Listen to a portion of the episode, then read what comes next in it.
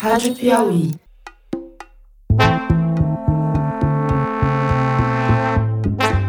Sejam bem-vindos a um episódio bônus do Maria Vai com as Outras, o podcast sobre mulher e mercado de trabalho da revista Piauí. Nesse bônus, a gente vai falar aqui com duas mulheres que trabalham muito e são um sucesso nas suas carreiras: a diretora de cinema Sandra Kogut e a atriz Regina Casé. A gente vai conversar sobre o novo filme delas, que chama Três Verões, e estreia no dia 17 de março e passou agora no Festival de Cinema do Rio. Como todos os filmes que a gente fala aqui no Maria, esse também passa no teste de Bechdel, que eu já expliquei aqui, mas vou explicar de novo. É um teste que foi inventado pela cartunista americana Alison Bechdel e que diz o seguinte: uma obra de ficção, para passar nesse teste, precisa ter duas personagens femininas que tenham nome e que conversem uma com a outra sobre qualquer assunto que não seja homem. E o Três Verões passa fácil no Bechdel. Então, Sandra, obrigada por você vir aqui. E Regina, obrigada. Obrigada a você. Eu que agradeço. É, Sandra, você consegue resumir o filme sem dar spoiler? É, vou tentar. É... Antes dela começar a falar, eu queria dizer que ela é a pessoa mais louca com spoiler que eu conheço. Então, Regina, resume o filme sem dar spoiler. Não, é porque eu não tenho o menor problema. Você pode contar o final do filme, me interessa igualmente. Não tenho problema nenhum com spoiler. E a Sandra, desde que eu conheço ela, menina, eu falava assim: sabe que ontem eu fui ver o filme do carinha? Ela faz. Ah! Não! Não conta, verdade, a gente quero... é que nem aquele casal de muitos anos. Assim, quero ver como é que ela vai resolver essa questão de contar sem dar spoiler. Né? Bom, o filme se chama Três Verões e se passa ao longo de três verões, sempre na última semana do ano, entre o Natal e o Réveillon, sempre na mesma casa, que é uma casa de praia de verão. Os anos são 2015, 2016 e 2017. Tem uma família, né, que são os donos dessa casa de praia e tal.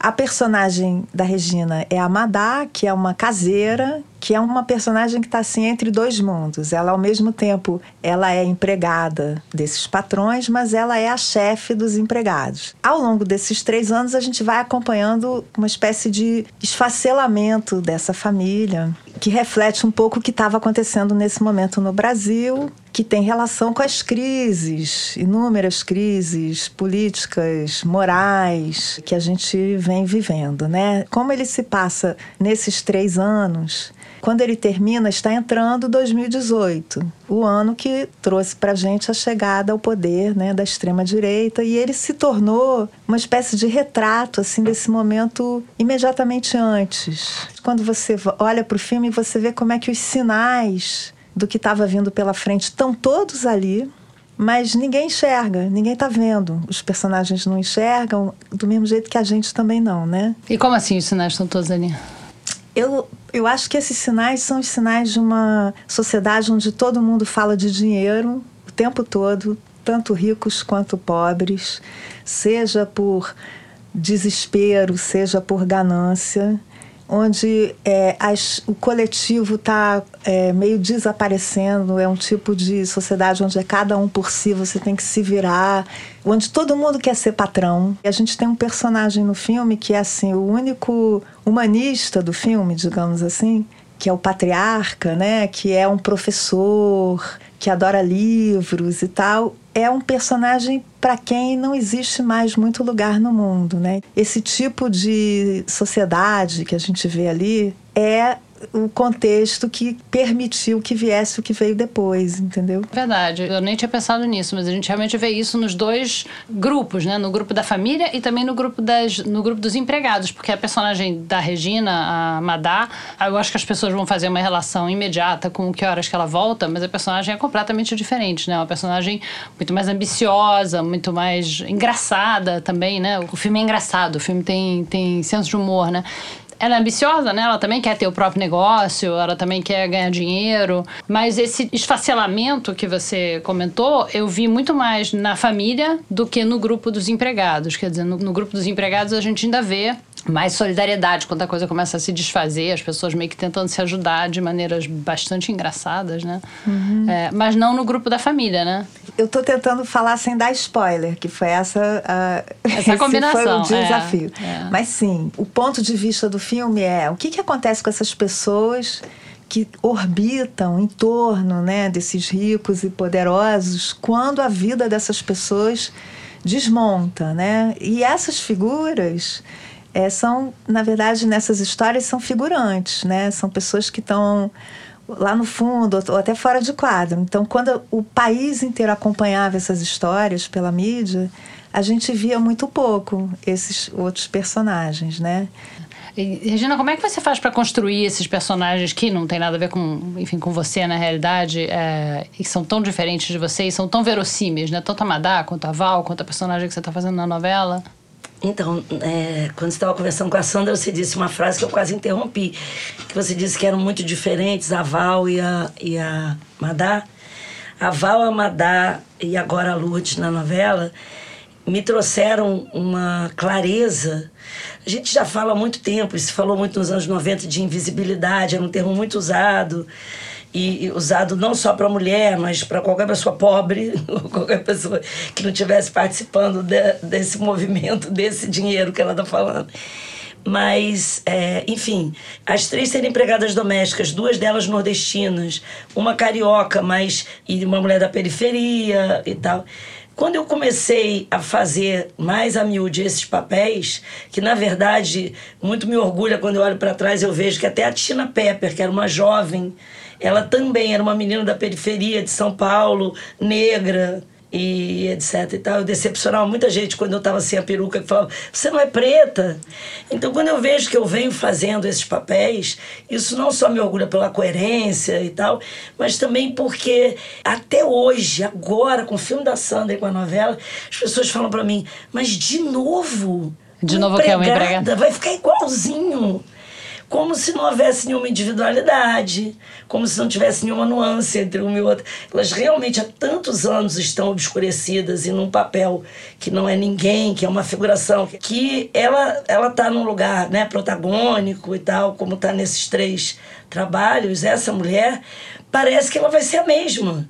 Porque a única que existe é a Val, que então ela vai se repetir eternamente. Eu mesma não tinha dimensão do tamanho desse preconceito. Mas quando tem sotaque, eu falo, mas nós são muitos estados no Nordeste que eu cuido de fazer com sotaque diferente, porque eu gosto, me interessa muito. E aí, isso para mim foi muito bom. E acho que para muita gente está sendo didático. Tô louca para as pessoas verem o Três Verões e o filme da Sandra. Para não só ver a nuance, ela é completamente diferente. Ah, é totalmente diferente, tem de nada tudo, a ver. de É. temperamento, de ocupação, de trabalho, de e tudo, maneira de ver a vida e tal. De Mas- fa- falta de subserviência, né? Alguma, Exatamente. Uma coisa que me chamou muita atenção, assim, Isso, que ela, ela... não é subserviente. Não, ela não é. Não está em nenhum momento não, submissa aos não. patrões e tal. Ela fala de igual para igual e tal. Então, essas outras formas de poder que criam pequenos atalhos que possibilitam uma personalidade dessa se expressar, ela existir no mundo como alguém. Né? Que a gente, numa empregada que trabalha diariamente, é difícil de ver. Quantas vezes as pessoas, quando vem a sua própria empregada na rua ou no outro ambiente, é quase que assim, um caso de dupla personalidade. Você fala, meu Deus, essa pessoa usa essa roupa, o cabelo dela é assim. Então, aí agora eu vou começar, apesar de estar falando há muito tempo, a responder a sua pergunta. Eu acho que pelo meu trabalho e pelo meu interesse cultural, intelectual e afetivo, e artístico. Eu sempre frequentei lugares onde essas pessoas, que agora eu interpreto nesses filmes todos, elas estão ali se divertindo e não trabalhando. Eu tive a sorte de já muito pequena eu conviver em outros espaços que não eram os da minha bolha. Mas depois, porque sempre eu trabalhei com programas de música e meu interesse sempre foi samba, foi funk, foi pagode. Eu nunca tive nenhum preconceito com essa cultura que sempre foi dividida entre alta cultura e baixa cultura. E, ao mesmo tempo, eu me sentir bem, eu gostar, eu me realizar, eu estar melhor, eu me expressar melhor nesses ambientes. Então, além disso, eu fiz Melhor anos... do que nos outros? Melhor do que nos outros. Do que nos quais você foi criada, no da tua bolha? É porque eu não tinha muito, a minha, a minha bolha já era meio furada, meio bagunçada.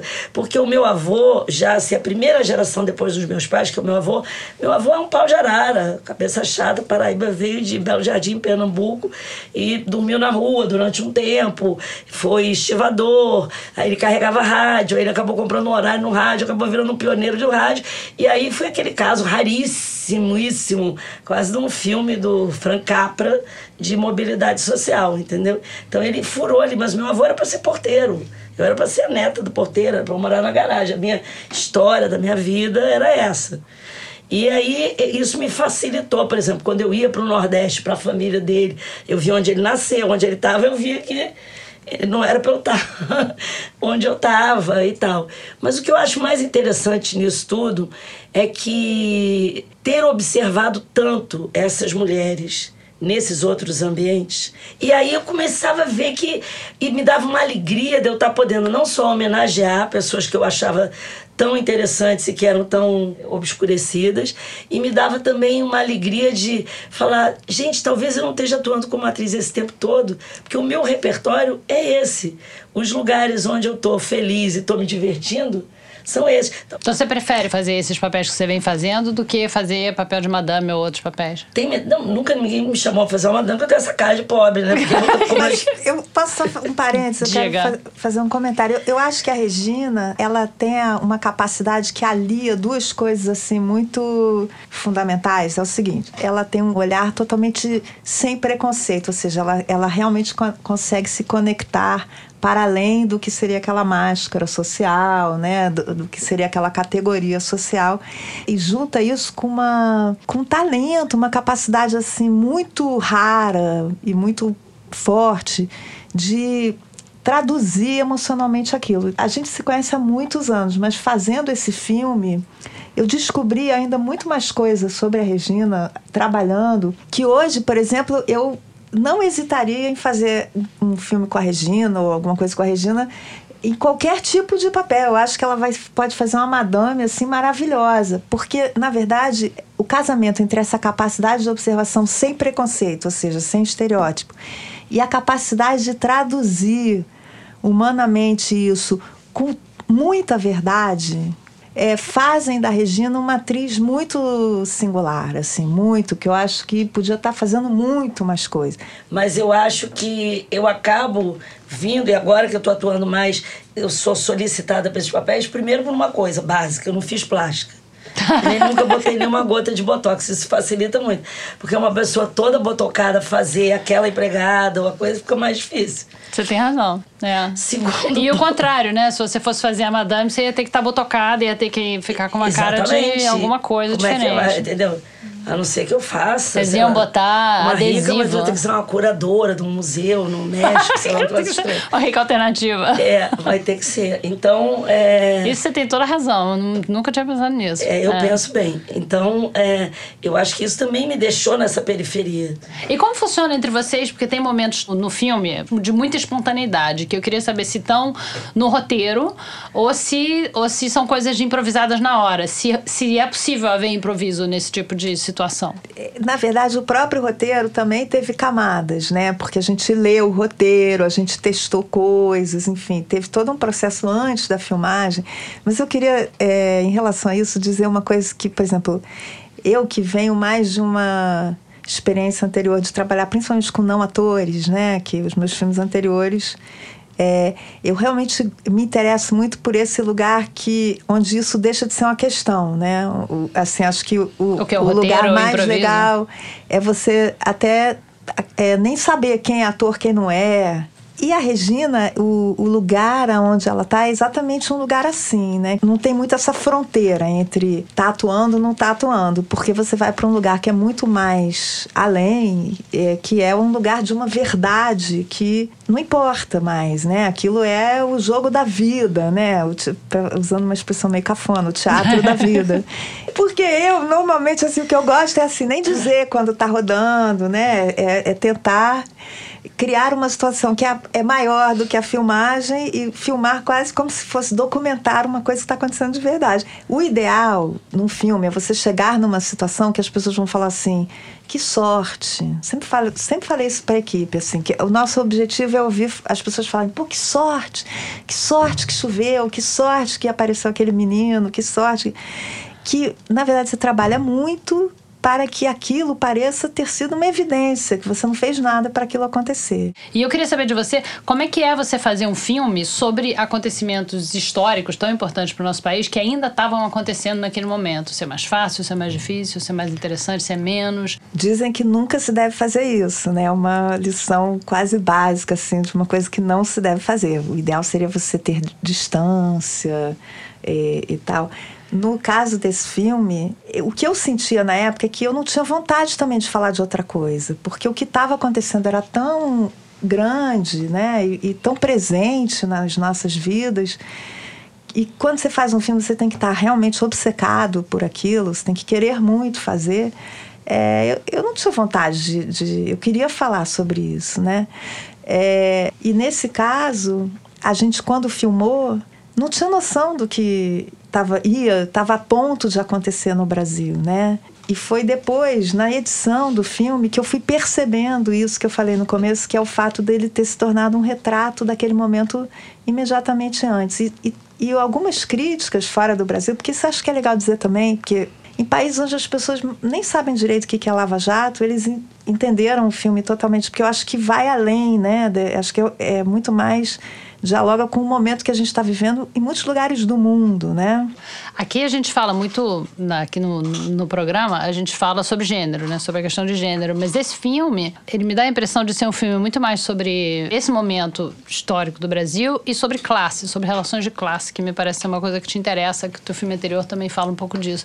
Mas eu queria saber da Regina o que, que ela acha, porque me parece que não é uma questão de gênero e que se, se o seu personagem fosse um homem, não ia ser muito diferente. Você, você concorda com isso ou não? Eu acho que ia ser um pouco diferente se fosse um homem. Nesse ambiente que ela está ali, o homem ia reproduzir muito mais o modelo do padrão. Mas eu acho que sim. Por mais que ela dê uma dura, que ela se sinta no, no direito de dar um esporro de vez em quando, ela tem uma relação muito diferente. Isso é interessante. É uma questão dela de construção, de educação, de tudo de gênero. E é chato que a gente está falando só do filme, mas é impossível não comparar, porque eu aprendi muito com essa sequência. Porque a sequência de ter vindo Que Horas Ela Volta, Três Verões e agora O Amor de Mãe, os três serem a protagonista absoluta uma mulher. E uma mulher pobre, e uma mulher da minha idade. Isso tudo é muito atípico né? E acontecer com tanta frequência e tudo. Isso para mim me ensinou milhares de coisas. Por exemplo, vou te contar um episódio agora na novela, quando a gente estava gravando só externas ainda. Eu tive uma diária no IML, eu tive uma diária, várias, cinco num presídio, tive uma, duas diárias no hospital, até que eu fiquei doente. Um dos lugares era tão insalubre, eu tive uma pneumonia, eu peguei. E o, o médico falou: onde você andou para você pegar essa bactéria? Falou exatamente isso. E olha como a gente é distraído, não é alienado, porque eu não sou alienada, não. Eu ralo muito para dar conta de tudo que está acontecendo em torno, então não quero me julgar mal. Mas eu falava, gente como isso é tão sólido, é tão terrível, essa construção de classes, que eu, eu mesma, que não sou uma princesa encastelada, não me dava conta que eu falava assim, gente, eu não estou aguentando. Há uma semana eu estou gravando em lugares horríveis. Aquilo era o cotidiano de uma mulher que eu estava representando, que, que essa mulher inteira, né? está né? representando milhões de outras mulheres que têm aquilo como cotidiano dela. E no filme no Três Verões, no filme da Sandra, quando aparece a vida pregressa, por exemplo, da Madar, você leva um susto. É. Você fala, como é que essa mulher pode ter essa alegria? Como é que essa mulher pode ter esse ânimo, essa disposição?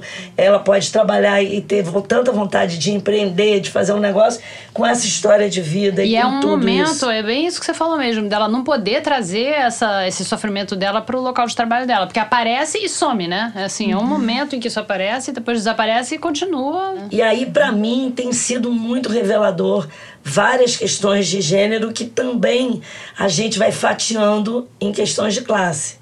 Quando fala se a mulher conquistou o direito de trabalhar fora. Todas essas mulheres nunca tiveram o direito de não trabalhar fora, evidentemente. Então, o que a gente acha que nos anos 60 começou a acontecer no mundo, que as mulheres saíram do lar e de cuidar dos filhos e ir para a rua, a gente vê que essas mulheres, as mães, as avós, as bisavós delas, já trabalhavam que nós condenadas de noite, sempre trabalharam fora. E o que realmente elas vão fazer é não cuidar dos filhos ou da casa delas. É, e já tinham há vida. décadas os mesmos, as mesmas demandas que o feminismo começou a ter nos anos 60, de onde é que eu vou deixar meu filho? E eu quero ganhar a mesma coisa que os homens, né? Só que isso sempre foi assim, né? É, é eu, eu, por exemplo, no caso da Madá, eu acho que é super importante ela ser uma mulher. Acho que ela não poderia não ser mulher. É, e por um motivo, talvez o jeito mais simples de dizer isso é porque eu acho que a, é, ela ser mulher é de uma solidão muito maior. Ela carrega sozinha muitas camadas da vida, assim, desde o lado que a gente associa ao masculino, que é esse lado fortaleza, batalhadora, que se garante e que cuida de tudo e tal, até é, o lado cuida das coisas da casa, as contas, e né? da vida dela, né? Que enfim não, não, não conta com ninguém para fazer aquilo por ela. E ela tem todo o outro lado que a gente associa ao feminino, que é essa parte mais emocional e, e enfim, de, de experiências mais difíceis e duras. E, e eu acho que é, é, essas, são essas duas coisas juntas que dão essa solidão e que isso só acontece também por ela ser mulher. É, última coisa que eu queria dizer assim, quando eu escrevo um roteiro, tem sempre um momento que eu faço uma experiência que eu penso assim: e se esse personagem fosse homem? Ou e se esse homem fosse uma mulher? E eu fiz isso no, no Três Verões com o personagem do Lira, que é o patriarca. Eu pensei, e se ele fosse uma mulher? E também achei que não funcionaria, porque eu acho que ali é importante ser homem, porque justamente ele está representando toda uma até uma autoridade que não existe mais, né? E aí é interessante fazer esse exercício porque primeiro você entende melhor humanamente o que, que você está procurando com aquele roteiro. Acho que é, é uma coisa boa de fazer sempre. E aí você entende também socialmente o que, que tudo aquilo, todos aqueles ícones representam, né? E essa questão de classe que me parece te interessar bastante, que é bastante central nesse filme e também no, no teu filme anterior, Campo Grande. Por que isso te interessa tanto, essa questão de classe no Brasil e como você vê isso? Eu não sei como é que alguém pode morar no Brasil e não se interessar por essa questão. Acho que é mais assim, né? Seria impossível não pensar nisso, porque é tão presente no nosso, em tudo que a gente faz, na nossa vida, no nosso cotidiano, nas nossas relações. Acho que provavelmente porque eu cresci no Brasil, né, e moro no Brasil, esse é um assunto que eu acho que não consigo ver o Brasil sem pensar nisso. Eu queria falar da Jessica Ellen também, que trabalha, que trabalha no filme, que está com você. E a, a, relação entre as duas personagens, a tua e a dela, é maravilhosa. É assim, acho que é a coisa que eu achei mais fantástica no filme, porque flui tão bem. A relação entre elas é uma relação muito legal. E as cenas mais engraçadas do filme, mais também interessantes e eu achei reveladoras, são entre vocês duas. Então eu queria que você falasse um pouco dela, de como foi trabalhar com ela, se você já conhecia ela antes. Conhecia e gostava muito ambiente, é isso que eu estou dizendo, um ambiente que para mim é muito um lugar do, de tudo, do afeto, do carinho, da diversão, do samba e tarará.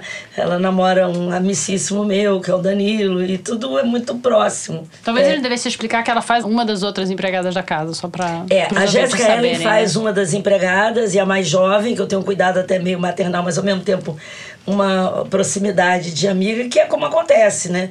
Porque pela minha idade eu não poderia ser amiga da Jéssica, mas eu sou amiga. Eu sou mãe dela na novela agora. Então, então, a convivência, é, isso aproximou muito a gente.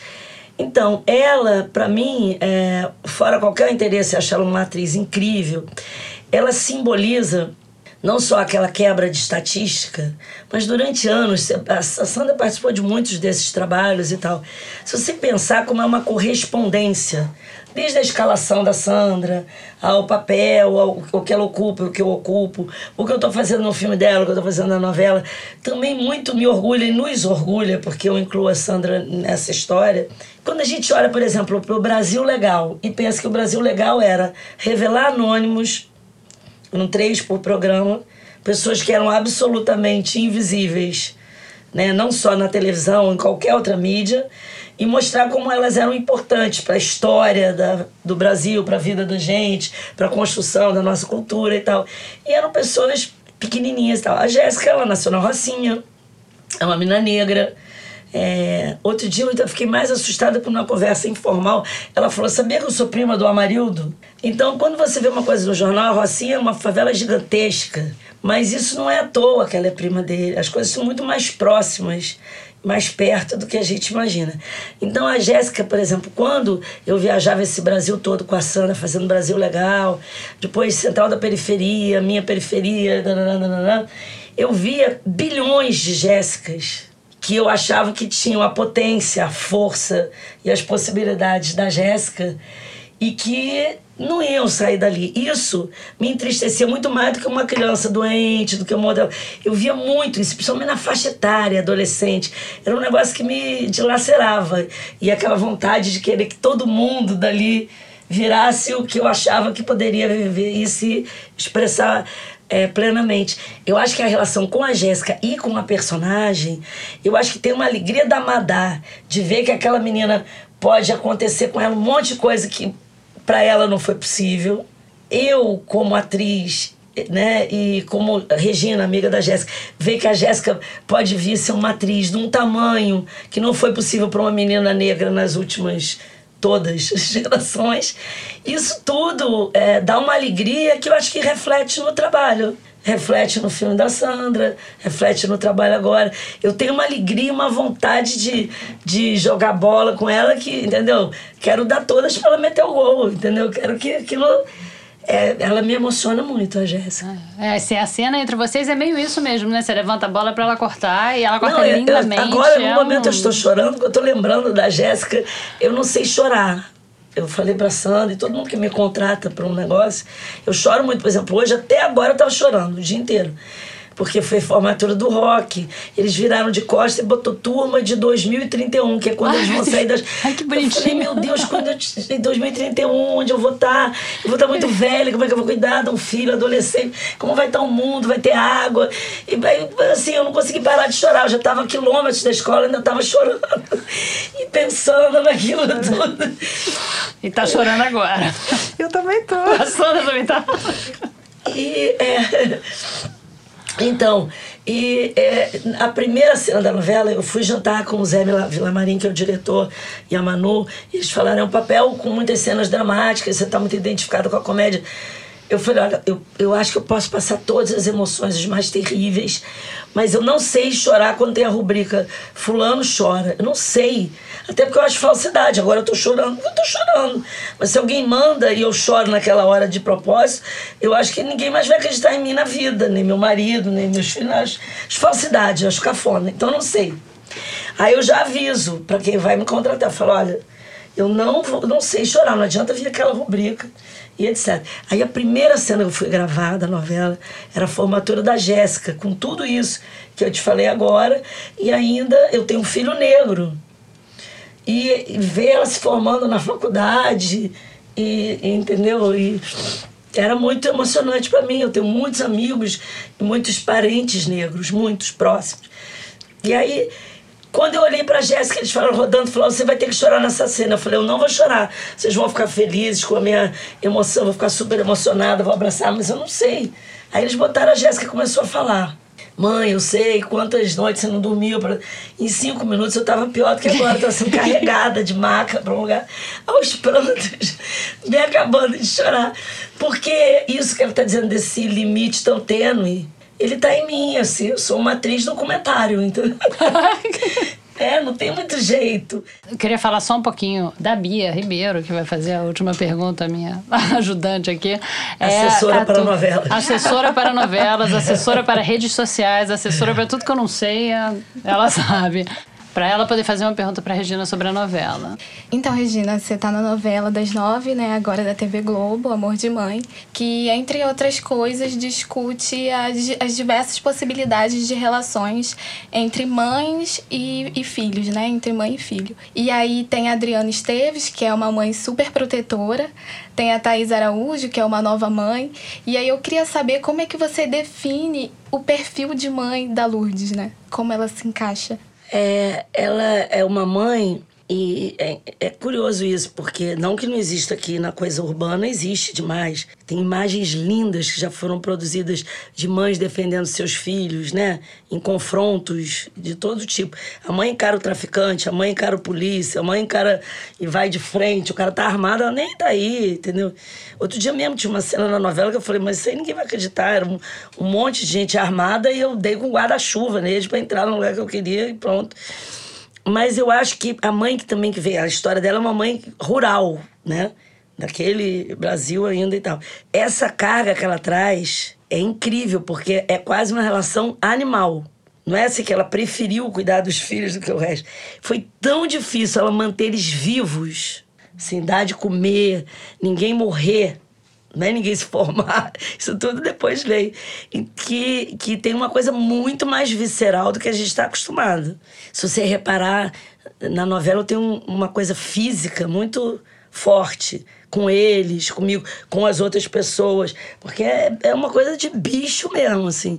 Eu acho que ainda é na categoria ninguém pode morrer aqui, entendeu? Depois que vão vir os outros problemas. Gente, obrigada. Obrigada, uhum. Sandra. Obrigada, Regina. Obrigada. Obrigada, gente. Foi ótimo. Maravilhoso.